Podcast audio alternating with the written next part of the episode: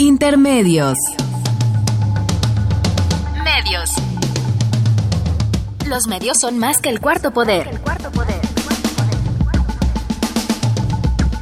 Los medios son más que el cuarto poder. Intermedios. Con Tania Rodríguez y Juan Manuel Valero. Tania Rodríguez y Juan Manuel Valero. Intermedios. Fábrica inigualable de héroes y villanos.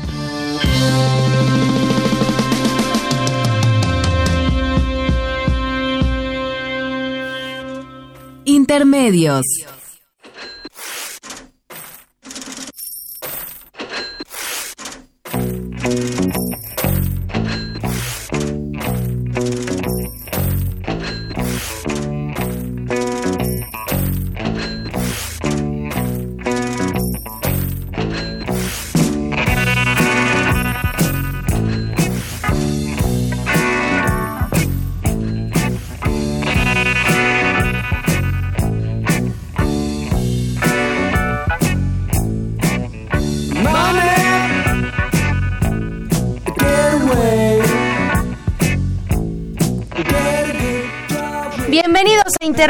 Hoy jueves 29 de septiembre del 2016. Los saludamos Tania Rodríguez.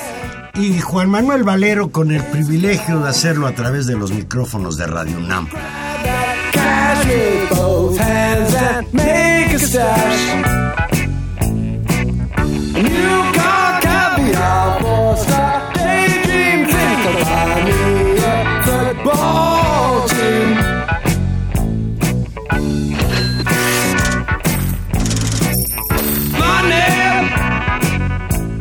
Get back.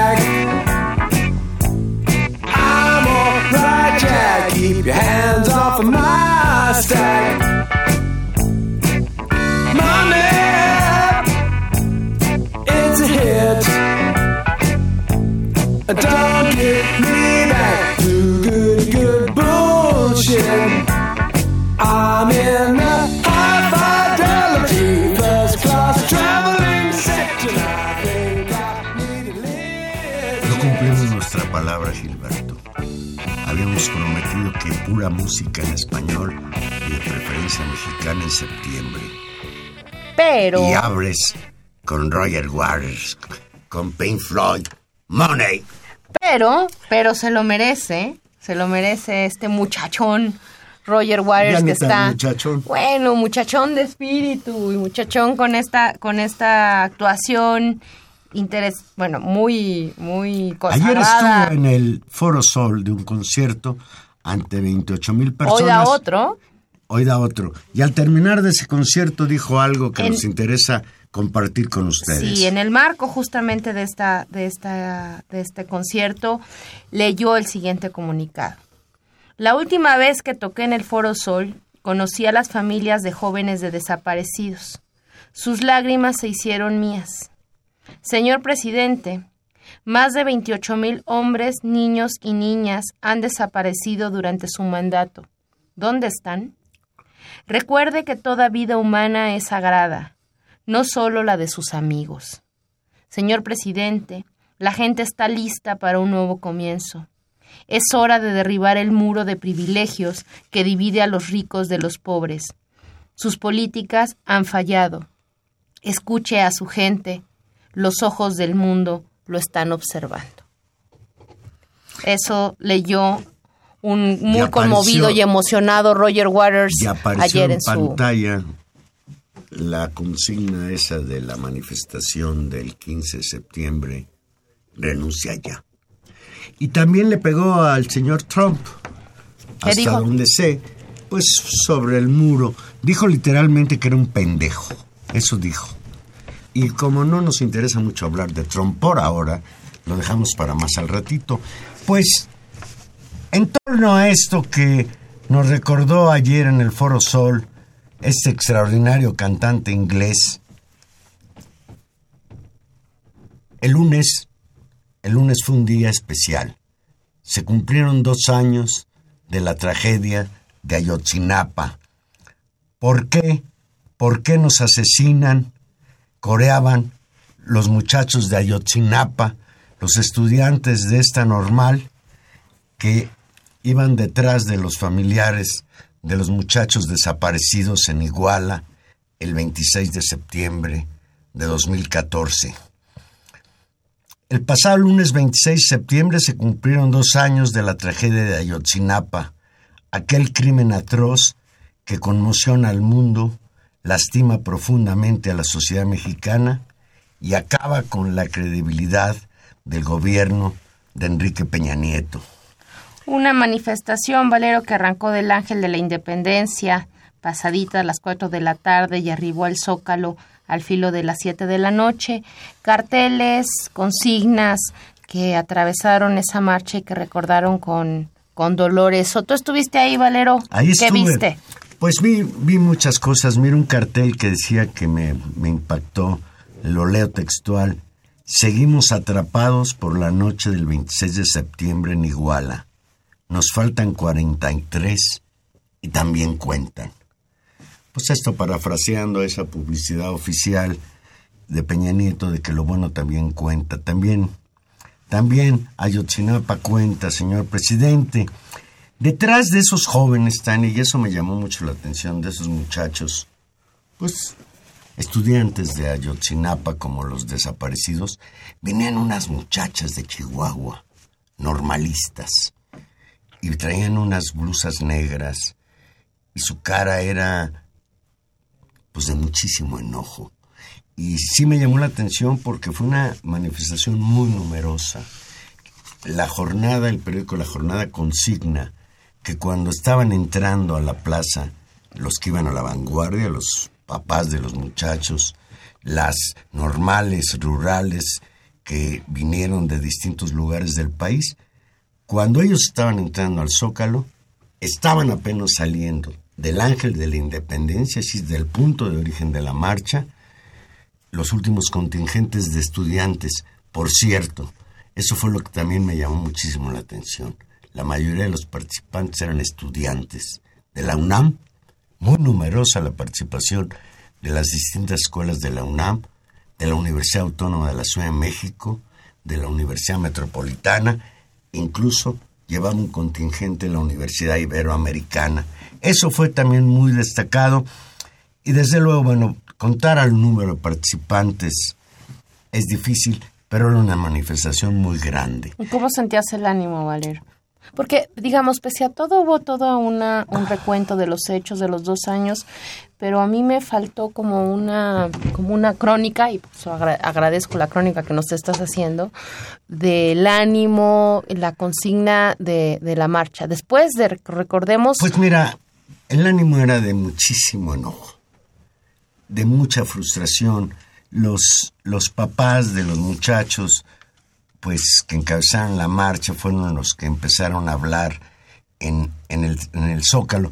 Quiero antes de contarte esto, señalar que por fin pudimos llegar al Zócalo, una manifestación en la Ciudad de México. El señor regente Mancera abrió 5 de mayo. En un centro histórico, por cierto, muy peculiar, ¿no? Con estas vallas Sí. metálicas que ponen, que es que para proteger a los negocios, que hacen como una especie de corral, ¿no? que además sirvieron como lugares para el grafiteo de los jóvenes, muchos de ellos encapuchados. Algo interesante, como no había granaderos, pues tampoco había vándalos que se enfrentaran con los granaderos. Es, es interesante esto. Mira, Tania, desde el templete instalado en el Palacio Nacional, sede del gobierno y, y la sede de la Ciudad de México, ahí se puso el templete. ¿sí? A, a las espaldas del templete están la- las oficinas de Mancera. Carmelita Cruz, madre de uno de los estudiantes desaparecidos, dijo, desesperada, que no nos entreguen cuerpos y advirtió, porque vida se cobra con vida. Vidulfo Rosales, que también habló, abogado de los padres de los muchachos de Ayotzinapa, se dirigió directamente a la administración del gobierno federal y dijo textual, este gobierno corrupto de Enrique Peña Nieto, que, pese a las constantes llamados que hizo para que se olvidaran de los 43, fracasó de manera rotunda. Seguiremos caminando hasta encontrar nuestros 43 compañeros, advirtió. Epifanio Álvarez, otro de los padres, recordó, y leo textual, hace dos años a esta hora nuestros hijos estaban a salvo. Y agregó, fueron dos años de sufrimiento. El pinche gobierno quiso darnos dinero. Esas mentiras que nos hicieron nos han lastimado desde un principio. Detrás de los padres estaba tendida una manta en la que se podían leer las exigencias del movimiento. Presentación con vida de los 43 normalistas, cumplimiento cabal a las recomendaciones del Grupo Internacional de Expertos, castigo a los culpables y apertura de nuevas líneas de investigación. Decenas de miles, Tania, activistas, normalistas, sindicalistas, pueblo en general, sobre todo estudiantes, participaron en la marcha. Podría decirte que no hubo acarreados, pero no lo sé a ciencia cierta, porque luego en los sindicatos suele ser de a fuerzas ir a esas marchas, pero la mayoría era gente que iba porque de alguna manera esa herida está abierta, Tania. No, sin Es inconcebible que en dos años no sepamos qué pasó exactamente con esos muchachos. Y eso es un horror. Que no sepamos qué pasó con esos muchachos, que es una, que es la herida, digamos, la herida principal, y las las aberraciones y las injusticias que se acumulan en el propio proceso de investigación. Recordemos con, con importancia todo el trabajo que hizo el grupo inter- interdisciplinario de expertos eh, eh, internacionales, ¿no? El, el GEI, todo el, eh, todo, toda la muestra clara del, del desmontaje de la versión histórica que trató de vender la PGR, y después de, esa, de ese desenmascaramiento, lo que no hemos podido encontrar es la verdad. Entonces hay como una doble ofensa, hay la, la ofensa del acto en sí, de la matanza, Fíjate. y la ofensa de la mentira, que fue descubierta, digamos, por un, por un grupo internacional, donde queda desenmascarado que eso no está claro, que eso no fue lo que pasó, que esas pruebas se fabricaron, donde los responsables, los funcionarios responsables de esas actividades no han dado la cara, no han sido eh, castigados, no han sido investigados y muchos de ellos incluso han sido protegidos y amparados por el propio poder. Unos manifestantes parados en una banqueta exhibieron una manta con la fotografía de Tomás Herón de Lucio, acompañada con la mención PGR cómplice. En abril pasado, el GI señaló que Cerón, entonces titular de la Agencia de Investigación Criminal, afectó la escena del basurero de Cocula de manera irregular, mintió en la investigación sobre la tragedia Iguala y manipuló evidencias. Hay un video en el que se ve a este señor Cerón llevando unas bolsas muy similares a las que nos presentó a fines de 2014 el señor Jesús Murillo Caram, Procurador General de la República en ese entonces, cuando exhibió, porque fue una exhibición, fue un montaje, lo que él definió como la verdad histórica. Ya no está ni, ni Murillo Caram al frente de la Procuraduría, ni Cerón al frente de la Agencia de Investigación Criminal. Sin embargo, muy lejos de lo que es la demanda de los padres de los muchachos de Yotzinapa, de que el señor sea juzgado por haber manipulado la información respecto a la investigación, lo cual es una locura, es una barbaridad, sí. Pues el señor fue premiado. A, las, horas de que renunció, Peña Nieto lo metió como parte del Consejo Nacional de Seguridad, porque Peña Nieto sí, como dice Roger Waters, es fiel con sus cuates. Cerón empezó su carrera en, en las funciones públicas, en las funciones policíacas, trabajando en el Estado de México cuando el señor Peña Nieto era gobernador, bajo las órdenes de quién creen, de Alfredo Castillo.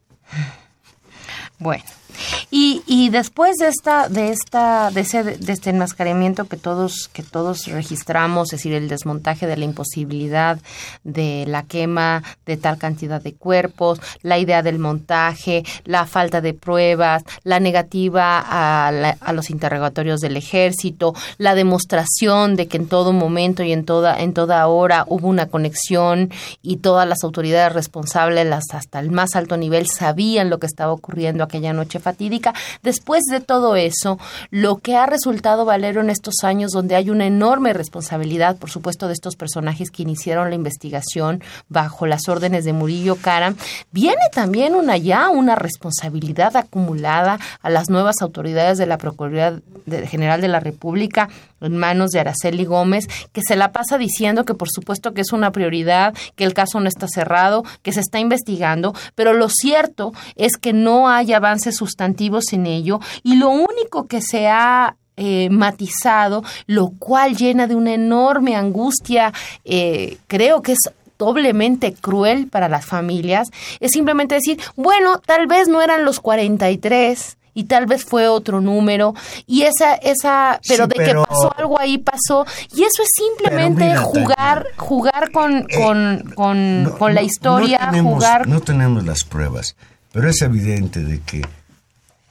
lo que está deteniendo la posibilidad de que conozcamos la verdad es que el gobierno de, Enrique Peña Nieto, a través de la Procuraduría General de la República, está protegiendo a alguien.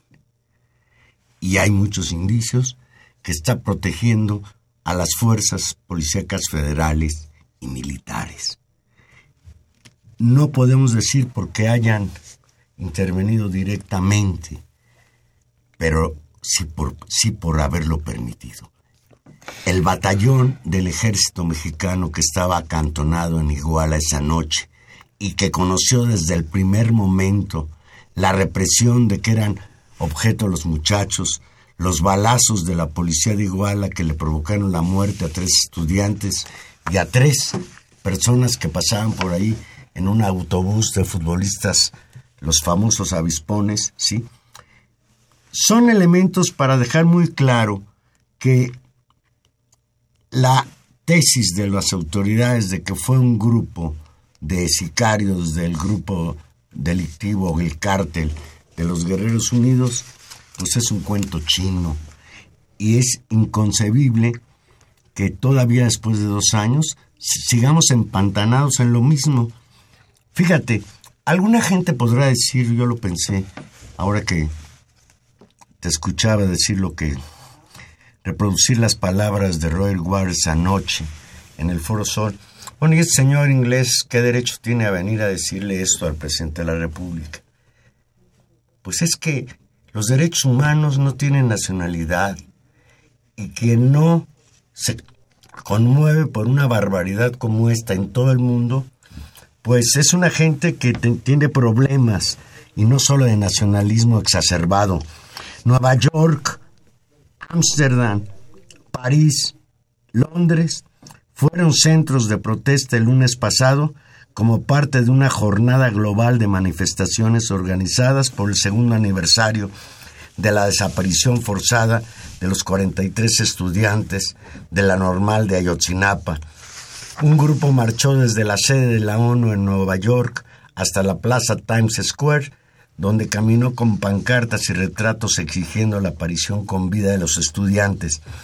En París fueron instaladas varias siluetas en honor a los 43 a las afueras de la Embajada de México en Francia a manera de protesta. En Londres, también frente a la Embajada de México en, en Inglaterra, fueron colocadas 43 sillas vacías con las fotos de los estudiantes desaparecidos hace ahora dos años.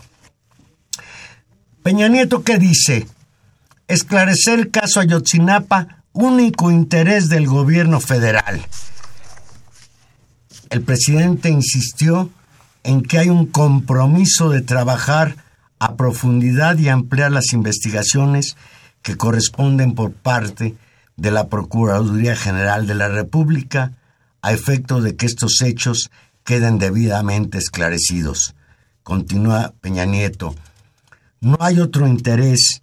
El único que el gobierno de la República ha puesto por delante, con tal apertura y transparencia, es precisamente saber qué fue lo que ocurrió ahí, en Ayotzinapa, en Iguala.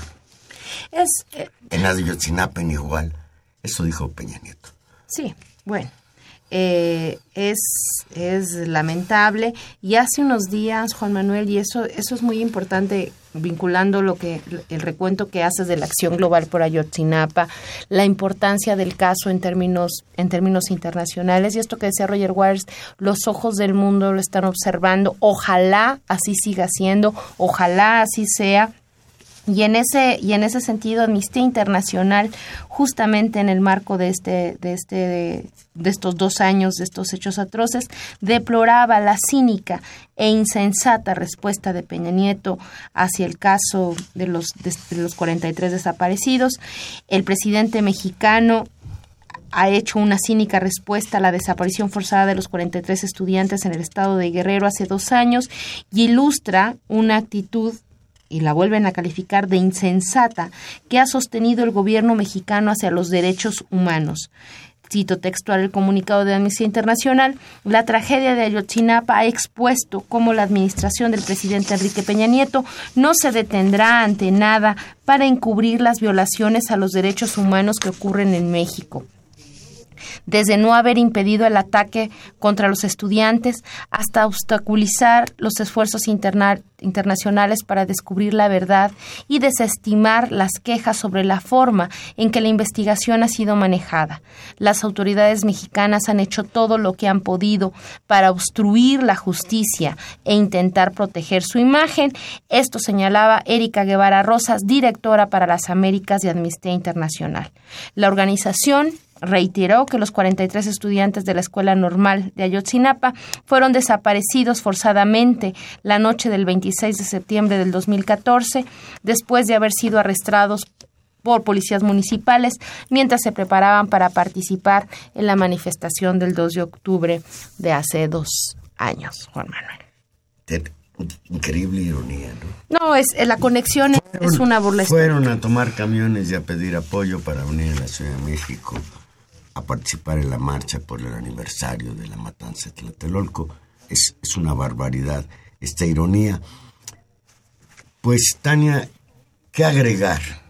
Mira, volvamos a la marcha.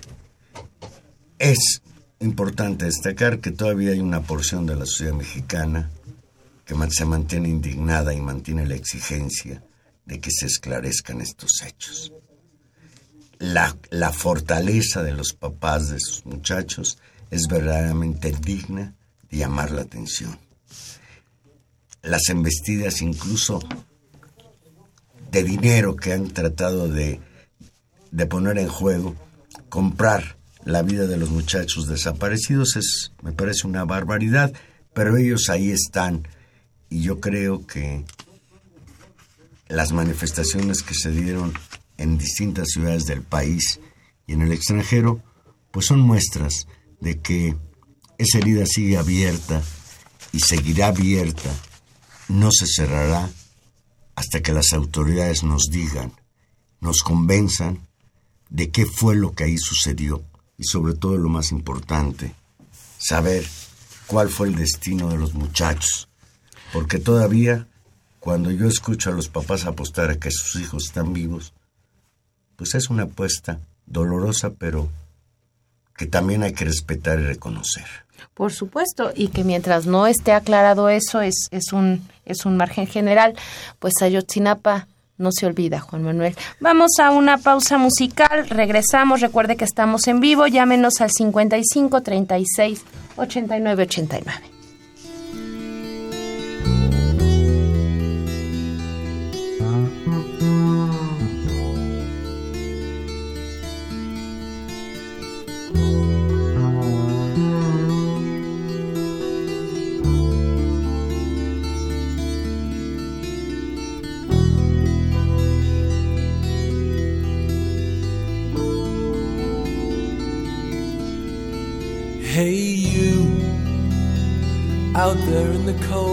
Getting lonely, getting old, can you feel me? Hey, you, standing in the aisles with itchy feet and fainting smiles, can you feel me? Hey, you, don't help them to bury the light.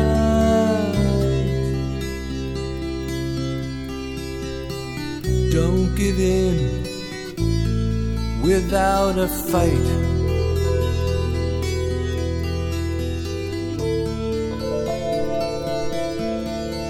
Hey, you,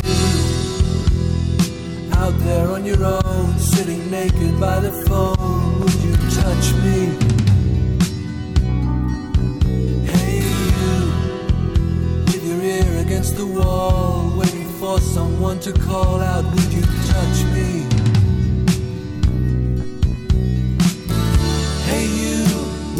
Help me to carry the stone? Pues aquí estamos de regreso.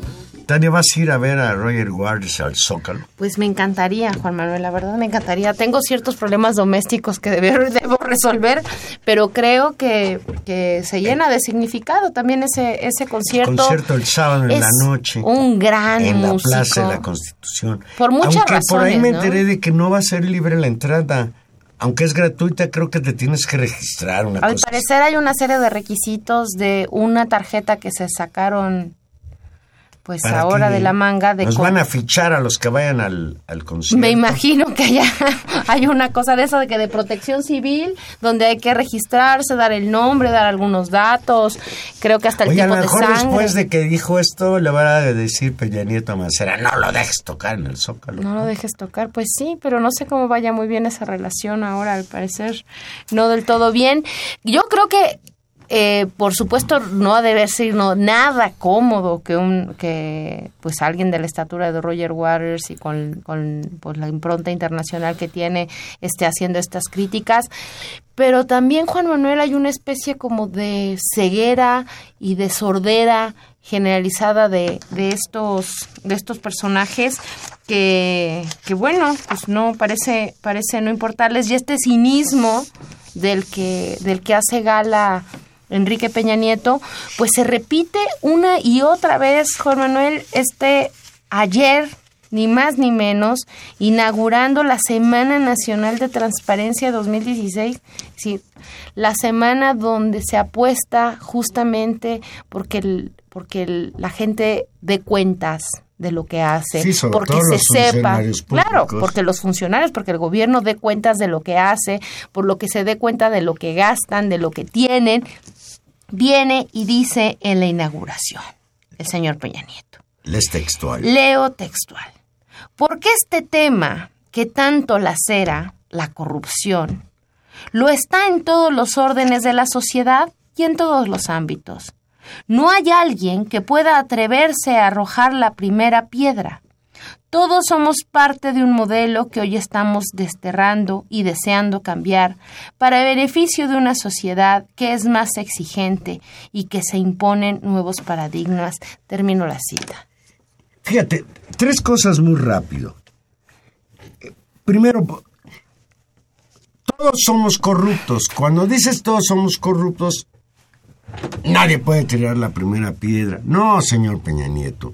Yo no sé si todos los mexicanos sean corruptos. Yo no. Y no por eso le tiro ninguna piedra. Pero me parece gravísimo decir, pues mal de mucho, consuelo de tontos, por ahí iría la cuestión. Y dice Peña Nieto, todos somos corruptos. Nadie puede tirar la primera piedra para decirme que yo soy corrupto.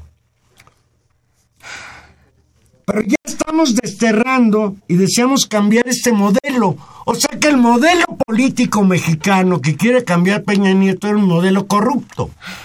Si entiendo bien lo que el señor dijo ayer. Y, adem- y y con- que se exigen nuevos paradigmas. O sea, es un paradigma no robar el erario público. Mira, hoy está en, en los medios también que ya el PRI tomó cartas en el asunto y van a quitarle el registro como militante del PRI al señor este Javier Duarte, gobernador de Veracruz. Hay posibilidades de que en, en el Congreso lo desafueren y etcétera, etcétera. Ojalá cayera en la cárcel y ojalá devolviera todo lo que se robó. Pero lo que me parece muy barato es que nos quieran vender a Duarte como chivo expiatorio cuando hay muchos Duartes a los que habría que llamar a cuentas. Está el gobernador de Sonora, Padres, que es panista, está el gobernador de exgobernador de Coahuila, el señor Moreira, está incluso el presidente nacional del PRI, el señor Enrique Ochoa, Ah, que ahora está juzgando a los corruptos priistas. El señor Enrique Ochoa acaba de renunciar a la Comisión Federal de Electricidad para asumir el cargo de presidente nacional del PRI. Y le dieron una liquidación de un millón doscientos mil pesos. ¿Por qué? No lo corrieron, no lo están indemnizando. Él renunció. Y yo ya escuché al señor Enrique Ochoa Decir que explicar. Digo que es ¿Que qué legal. tiene? Que es legal. Que qué tiene. Y él es el que se- es el juez que va a juzgar a los, cor- a los otros corruptos de su partido. Es una simulación, Tania, y esto que dice Peña Nieto de veras que es gravísimo. Sí, es, es, es, es, es increíble este de que si no hay quien pueda atreverse a arrojar la, pimie- la, la primera piedra, que todos somos parte de este modelo, eh, sí es ofensivo. Y sí es ofensivo porque alguien, o sea, se podría explicar el, eh, la construcción social, digamos, de la corrupción y del desgaste, digamos, desde un modelo científico, desde la sociología, desde la antropología, la historia. Muy bien, pero que un señor acusado de corrupción, que tiene el máximo cargo público de este país, diga, caray, ¿no? Todos tenemos nuestra colita que nos pisen, realmente no estamos como para, para aventar la primera piedra. Es vergonzoso y es de un cinismo escandaloso, eh, como, como tú señalas, sí es, sí es lamentable. Y recuerda, Juan Manuel, además, y, re- y recordemos todos, que hace algunos meses cuando trataron de hacer este ejercicio como de relanzamiento de la presidencia que duró básicamente 10 minutos, ¿no? Y que nadie se creyó. Había habido una especie de acto de constricción, ¿no? Del presidente diciendo, ay, bueno, este, ya vendimos la casa, en realidad, pues sí, no se entendió bien, no estuvo... Para comprar condominios en Miami. Exacto. Eh, y lo que estamos viendo ahora es la repetición de una, de una, de un, de un discurso creo que es que muy cínico, porque además, si seguimos analizando lo que dice su, esta pieza de oratoria que realmente sí amerita un, un estudio fuerte, dijo, si- siguió, siguió argumentando que si queremos avanzar en el combate a la corrupción, los agentes políticos y los actores sociales deben estar seriamente comprometidos con cambiar las instituciones del Estado mexicano y no hacerlo por oportunismo o revanchismo político.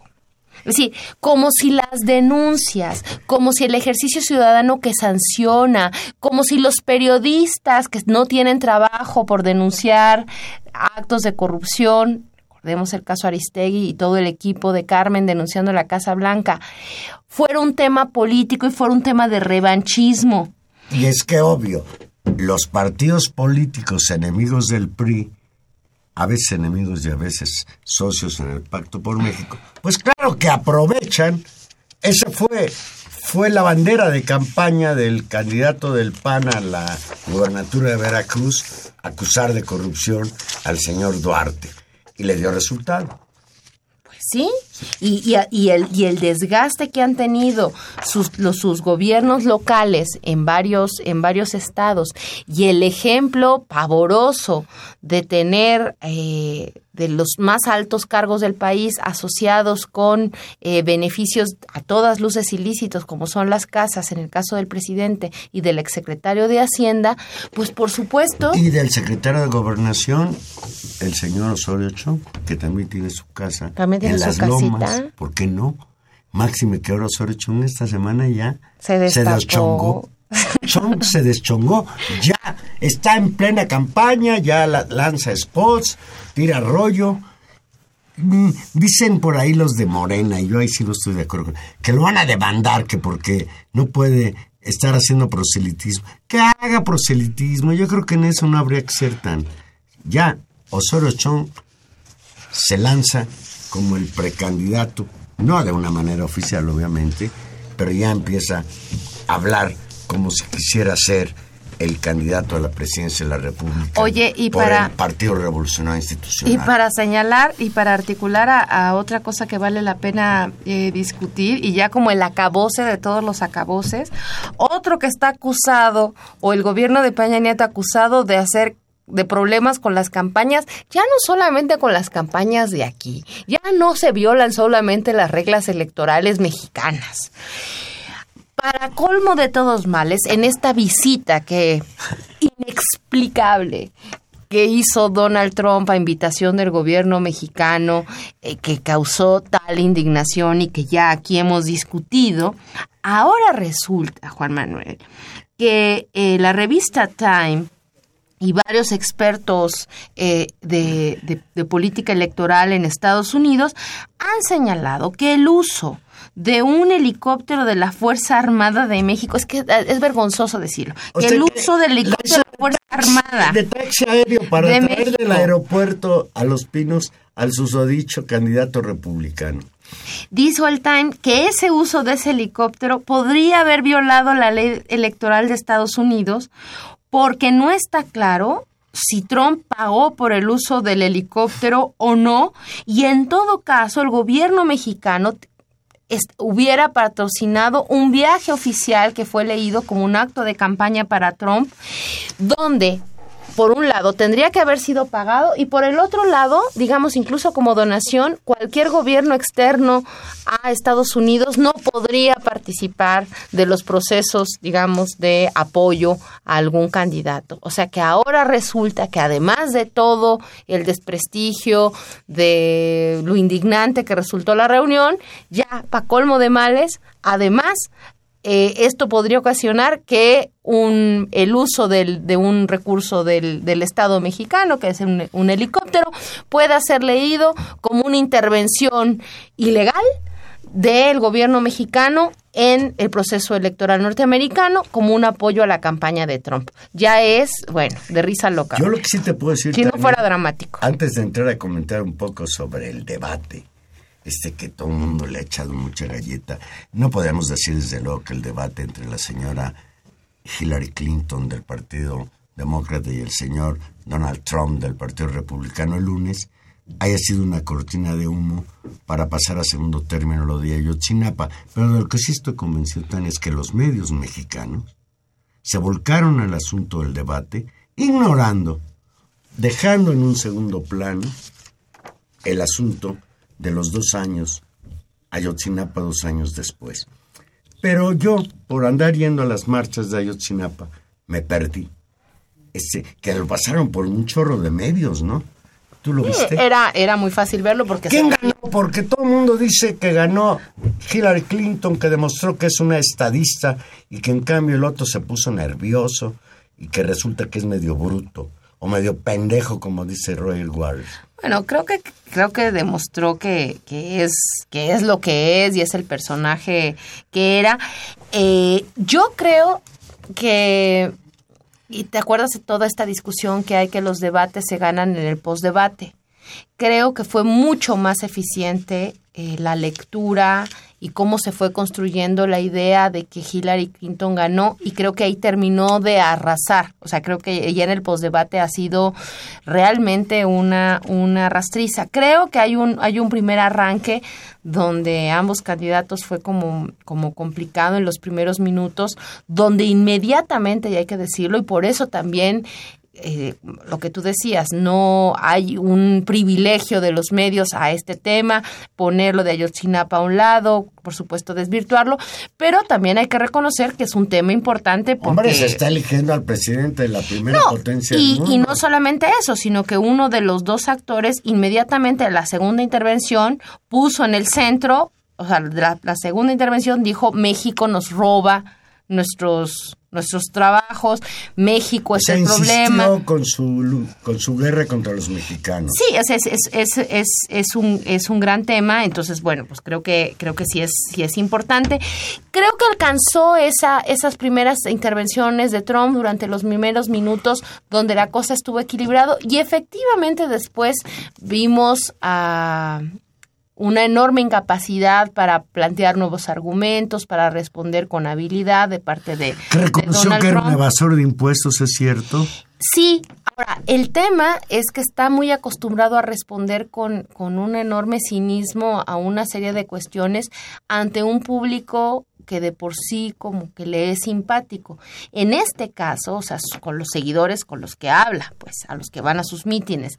En este caso creo que hubo una enorme confusión de parte de él mismo y, y de su equipo de campaña en pensar que podía hablar así cuando se supone que le estás hablando a un público donde lo más importante podría ser Pues los sí, la, la indecisos. mitad de los que te están viendo Ahora, son opositores. Y hay una parte que va a decidir. Me parece fantástico que esto haya pasado así y no es. Aunque este, dicen que, no, lo, que los debates no definen quién va a ganar la presidencia. Bueno, pero sí. Tania, te voy a hacer dos preguntas. Hombre. Leí por ahí que el error de, de, Trump, fíjense nada más, fue haber tratado de ser un caballero, que él es un patán y que eso le queda muy bien, ¿sí?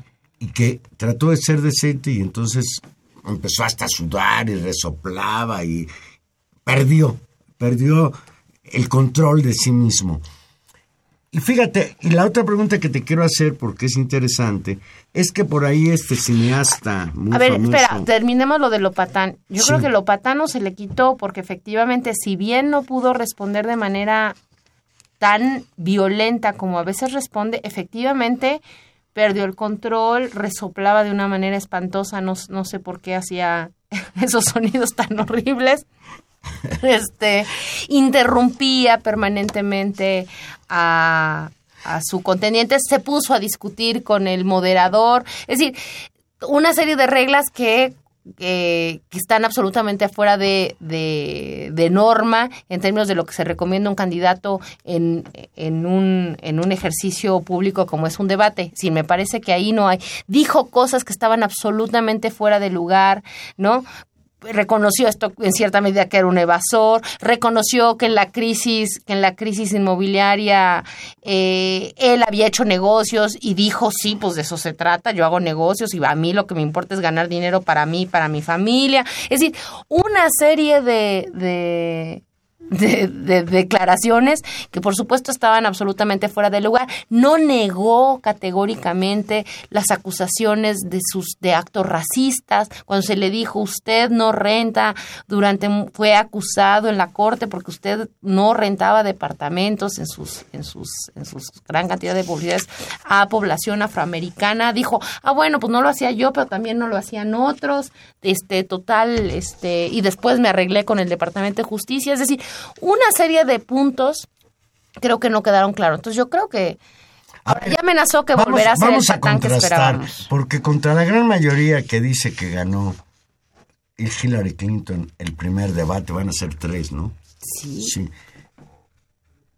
Eh, BBC en, su- en sus noticias internacionales eh, publica una entrevista que le hace al cineasta norteamericano Michael Moore, que todo el mundo recordará pues por sus películas Fahrenheit 911 o eh, Crimen en, en Columbine, o Masacre en Columbine, que es una película, un, un documental bárbaro sobre, sobre un, un asesinato ahí colectivo, si no tengo mal entendido, de negros, ¿no? Bueno, este señor Michael Moore, que es un hombre pues de izquierda, un hombre que ha cuestionado el orden social y político de los Estados Unidos, recuerdo que cuando la actual candidata presidencial por el Partido Demócrata, Hillary Clinton, votó 2002 en el Congreso de Estados Unidos a favor de la resolución que permitió al gobierno de Bush invadir Irak, el cineasta estadounidense Michael Moore prometió que nunca votaría por ella. Y ahora dice que sí va a votar por ella porque para él es una preocupación mayor el energúmeno Donald Trump. Y sin embargo, según él, quien ganó el debate y quien va a ganar las elecciones es Donald Trump. Lleva un rato, lleva un rato ah, haciendo estas advertencias. Cuando Donald Trump se lanzó como precandidato republicano, mucha gente dijo que era una vacilada. Efectivamente, vimos a muchos eh, opinadores y conocedores de la política norteamericana diciendo que eso no tenía futuro. Y hay que reconocer que Michael Moore dijo Donald Trump va a ganar y Donald Trump al final ganó y se impuso. Se- y, y bueno, muy al la inicio, candidatura. sí, la candidatura republicana, muy al inicio de la campaña volvió a, a escribir sus argumentos con respecto a por qué él pensaba que sí había que tomarse muy en serio la amenaza y que era muy probable que ganara. Recordemos que al inicio de la contienda había una enorme diferencia en puntos porcentuales entre la, las opción, la opción de Hillary Clinton y de Trump y que Trump ha cortado esa, esa distancia a un punto a puntos en algunas encuestas que incluso están dentro del margen de error, dos, tres puntos, máximo cuatro en términos de la distancia que ahora tienen ambos contendientes. ¿Cuáles son los argumentos de Michael Moore? En buena medida trata de amarrarlos al sistema de votación norteamericana, que como todos recordamos no es una votación directa por mayoría, digamos, un- una Sí, persona un voto y se van agregando. votos individuales puede, puede ser que no gane. Y eso ya ha le pasado. pasó a, contra, contra Bush, le pasó a. Moore, claro. Eh, eso, eso ya ha pasado porque tiene que ver con un sistema de representación y de colegios electorales donde son los estados, digamos, en este modelo federal de, de agregación, digamos, de intereses, eh, cómo se van votando. Por lo tanto, tiene que ver en buena medida con lo que suceda, según, según, Michael Moore y según otros analistas, en una franja de estados que está, digamos, en el centro de Estados Unidos y hacia el norte, que son los que eventualmente se podrían cambiar de un, a desplazar, digamos, de votos demócratas a republicanos y que pueden estar en juegos. ¿Cómo son y cómo es el electorado de esos estados? Y eso es lo que le preocupa a Moore y es lo que cree que con los que conecta Donald Trump. Y a los que en buena medida se dirigió. Es decir, es la gente que siente que ha perdido su trabajo en función de que las empresas norteamericanas se han llevado las fábricas a otros países. Y esa, digamos, clase trabajadora norteamericana blanca es, digamos, a la que Donald Trump apela en términos de él querer representar frente a un establishment que siente que lo ha abandonado y que a pesar de la sofisticación política de Clinton no juega a su favor sino en contra porque simplemente sigue siendo un representante más del establishment lo cual es por supuesto una verdad. Eso eso sí es muy complicado de decirlo. Y por eso eh, Michael Moore ha señalado de manera insistente que es un problema eh, grave. El otro argumento de, de Michael Moore para decir que Trump va a ganar es la desilus el desencanto que en sectores, por ejemplo, que fueron muy cercanos y muy activos con respecto, por ejemplo, a la candidatura de Bernie Sanders o entre sectores simplemente como descreídos de la política, no se van a animar y no encuentran razones suficientes para movilizarse a favor de votar por Hillary Clinton, a quien simplemente ven como una repetición más, digamos, de los intereses clásicos del establishment norteamericano. Y que hay una enorme, hay mucha más fuerza y motivación para salir a votar de parte de los votantes de Donald Trump. Esto, en buena medida, es una advertencia, digamos, de asustar con, como diríamos aquí, con el petate del muerto, a una serie de actores sociales a los que básicamente el, actuar en consecuencia que llama Moore es tienen que salir a votar. Porque si no sale todo mundo a votar, es muy probable que pueda ganar Donald Trump y no, se- no es un chiste, no es algo que no sea, que sea improbable y creo que hasta el punto ha tenido razón porque están cercas en las encuestas. Veremos qué pasa ahora con Mira, los resultados de las si yo fuera un ciudadano norteamericano que estuviera indeciso, después de oír ese debate, con todo lo que me has platicado, a lo mejor me decidía por Hillary Clinton. No por buena, sino porque el otro es pésimo. Sí, claro. El otro es el fascismo. Y si yo fuera votante norteamericano, si yo tuviera la nacionalidad estadounidense, yo votaría por Clinton porque ella va a afectar menos a los mexicanos que viven en Estados Unidos. No digo que les van a resolver los problemas, yo no creo que la ley Ninguno de los dos. promigrante que tanto se ha insistido que que Obama trató de luchar por ella, pero la perdió en el Congreso, la vaya a insistir Hillary Clinton. No. Pero como no tengo incidencia en las elecciones norteamericanas y estoy acá en México, mira, yo pienso, Tania, que más peligroso que Trump o que Hillary Clinton es Peña Nieto. Bueno, Y te voy a decir una cosa. Ojalá para Peña Nieto y para México como país que gane Trump. Porque Hillary Clinton se va está muy enojada con Peña Nieto. Pero ¿cómo puedes decir que gane Trump? No, por supuesto que no. No, no, ¿verdad? No, Exagero no, no, exageraste. Porque además, mira, hay que preocuparse de algo. Cuando venía en camino escuchaba que había dado una declaración Agustín Casters. Es el del catarrito. ¿Te acuerdas que en algún momento nos dijo que a Estados Unidos le iba a dar un catarrito y a nosotros básicamente se nos acabó el país? Bueno, hoy declaró que hay que vienen tiempos de tormenta económica. Pues si ya, ya aumentaron las Bueno, tasas de interés, por eso, niña. pero a lo que voy es Gravísimo. gravísimos y lo que se viene es gravísimo y señaló que Trump con Trump nos va a ir pésimamente muy mal Si usted tiene y deudas, Hillary si usted tiene deudas, pague tus tarjetas de crédito Pague las sus tarjetas de crédito porque le van a incrementar los intereses. Ya subió la tasa de interés. igual y hay que guardarlas en un cajón ¿no? sí ponerles candado Tania, no dejarse llevar por los meses sin intereses yo creo que a este último tema que quiero que toquemos, aunque sea brevemente, le debemos dedicar un programa completo. Porque Sin lugar a creo dudas. que todo lo que sucedió el 26 de septiembre, El ese lunes, lo más importante sucedió en Colombia. Colombia entierra medio siglo de guerra. El gobierno colombiano y las FARC firmaron el acuerdo que pone fin a 52 años de guerra, esto desde luego con el respaldo unánime de la comunidad internacional. A partir de ahora, los amantes de las efemérides van a recordar el 26 de septiembre de 2016 como el día en que acabó una guerra de, de más de 50 años. El gobierno de Colombia y la guerrilla de las FARC ahora sí firmaron la paz en un país en donde la guerra costó 8 millones de víctimas, más de 260 mil muertos, decenas de miles de desaparecidos. Leo textual, en nombre de las FARC, dijo el líder de los de los revolucionarios, de los guerrilleros, dijo ofrezco perdón a todas las víctimas del conflicto. Esto lo dijo Timochenko, que por fin dio su nombre de pila, Rodrigo Londoño. Y agregó, esa es la liberación que da el perdón, el perdón que no solo libera al perdonado, sino también y sobre todo al que perdona. Y pues Dijo parece que todo va muy bien, pero hasta Pues donde no, yo sé, no va tan Tania, bien. se tiene que...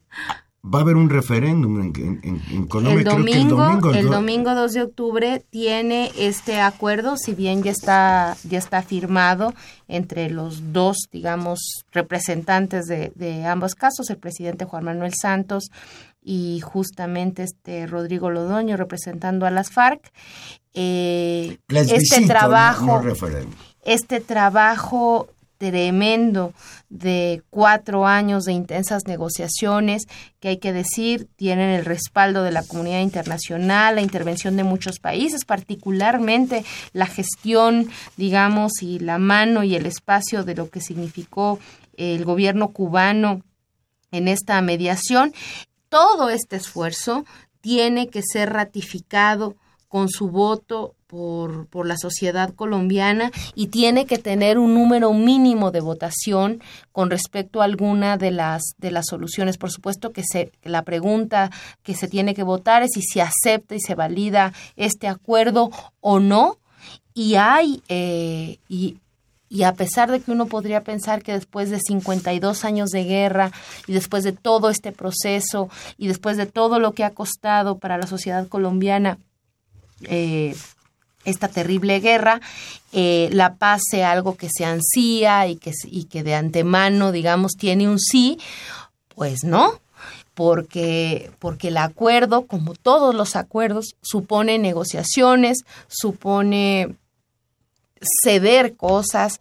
Eh, es un enorme esfuerzo, por supuesto, para las FARC desarmarse, entregar las armas, enfrentar procesos de justicia y lo mismo del otro lado, supone enfrentar procesos de justicia, propone enfrentar una serie de, de mecanismos y hay sectores, particularmente los sectores ligados al, al uribismo, digamos, en Colombia, a los Uribe. sectores, a los sectores De triste recuerdo para Colombia. claro, a los sectores tal vez más conservadores que también han estado socializados en estos 52 años y particularmente en los últimos años con una con un discurso digamos muy de lógica de las FARC como actores terroristas con todo el apoyo, digamos, también del Plan Colombia y de los esfuerzos norteamericanos, en decir que este acuerdo no, porque con los terroristas no se negocia y que eh, hay que meterlos a la cárcel y toda una serie de cosas que efectivamente ponen en riesgo si no hay una votación masiva por el sí. Eh, debilitan el acuerdo. Creo que es un paso enorme, pero por supuesto que eh, todavía está en veremos. Ojalá, ojalá, ojalá para el bien de la de Colombia, por supuesto, para el bien de la región y como esperanza, digamos, de que la política existe y de que es posible seguir transitando por esa vía, las cosas funcionen bien en este que, como tú dices, es verdaderamente un hecho histórico importantísimo para la región latinoamericana. Al acto asistieron más de una decena de jefes de Estado de América Latina, entre ellos Enrique Peña Otra Nieto. desvergüenza. Enrique Peña Nieto fue a ser testigo de la paz en Colombia, que le costó la vida a lo largo de una guerra de 50 años a 260 mil personas. Aquí en dos sexenios, sin guerra, bueno, sin guerra contra el narcotráfico de Calderón.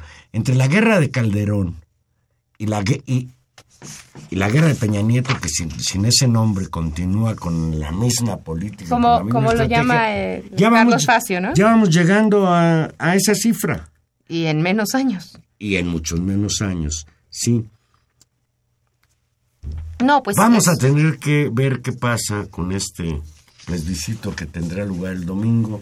Ojalá y gane pues el sí a la paz y que la sociedad colombiana se reconcilie consigo misma, porque es una sociedad que ha estado muy enfrentada, en la que han sucedido muchas cosas graves, el problema del narcotráfico. Yo recuerdo un tiempo que decíamos, qué miedo que México se llegue a colombianizar. Yo creo que México ya llegó a extremos en los que hoy por hoy la situación de nuestro país es mucho más preocupante que la que vive Colombia, pues hacemos hacemos votos porque esta paz verdaderamente sea efectiva y que Y que queda un largo camino, como, como tú decías, es un paso enorme que ha costado un enorme esfuerzo que se monta también y- sobre, y sobre muchas víctimas, y sobre se mucho comprometieron dolor. las FARC, dijeron, por nuestra parte, juramos que vamos a cumplir los acuerdos. Cuatro años de negociaciones en La Habana, por cierto, interesantísimo que haya sido Cuba la sede de estas pláticas de paz. Y terminó diciendo, esperamos que el gobierno del señor Santos también cumpla. Y esto es, y es muy interesante en el contexto latinoamericano porque esto que sucede en Colombia también eh, eh, podría poner o, poner, digamos, nuevos toques a un contexto general de, de un ciclo también de recomposición de fuerzas de derecha, de desestabilización en algunos países eh, y que un, un mensaje de posibilidad de, de política, de articulación de actores de la sociedad civil, pues ojalá pudiera, pudiera validarse. Por eso es justamente que la, la discusión y la campaña tan fuerte, porque hay una campaña fuerte en el espacio colombiano por el no, eh, pues sí genera, genera preocupación y genera miedo, aunque por supuesto también lo que decíamos en un principio es, es entendible que amplios sectores de la sociedad colombiana pues hayan hayan interiorizado una serie de mensajes donde los donde las, la conflictividad política llega a extremos donde el otro deja de aparecer como un otro legítimo como una posibilidad de tener acuerdos y bueno pues ojalá eso se solucione en Colombia ojalá no lleguemos a ese extremo aquí Pues ya nos vamos. Solo recordarles que el próximo domingo es 2 de octubre y 2 de octubre no se olvida se cumplen ya 48 años de aquellos hechos en la Plaza de las Tres Culturas en Tlatelolco. Y por cierto, Tania, Intermedios el 2 de octubre, por pura coincidencia, cumple 13 años. Y de acuerdo con los números que hace nuestro productor Gilberto, será la semana que entra que llegamos a los 600 programas. Bravo, Valero. Pues de fiesta. Nos han aguantado aquí en Radio UNAM, lo cual le agradecemos muchísimo. Ya no da tiempo de leer las llamadas del público, pero prometo que el próximo programa vamos a abrir con algunos de sus comentarios. Muchísimas gracias, entre otros, a Silvia García, El- Agustín Mondragón, M- Y en, Manuel los, y en los controles le digo, damos las gracias a Humberto Sánchez Castrejón, en la producción a Gilberto Díaz y en los micrófonos Tania Rodríguez. y Juan Manuel Valero. Adiós. Adiós.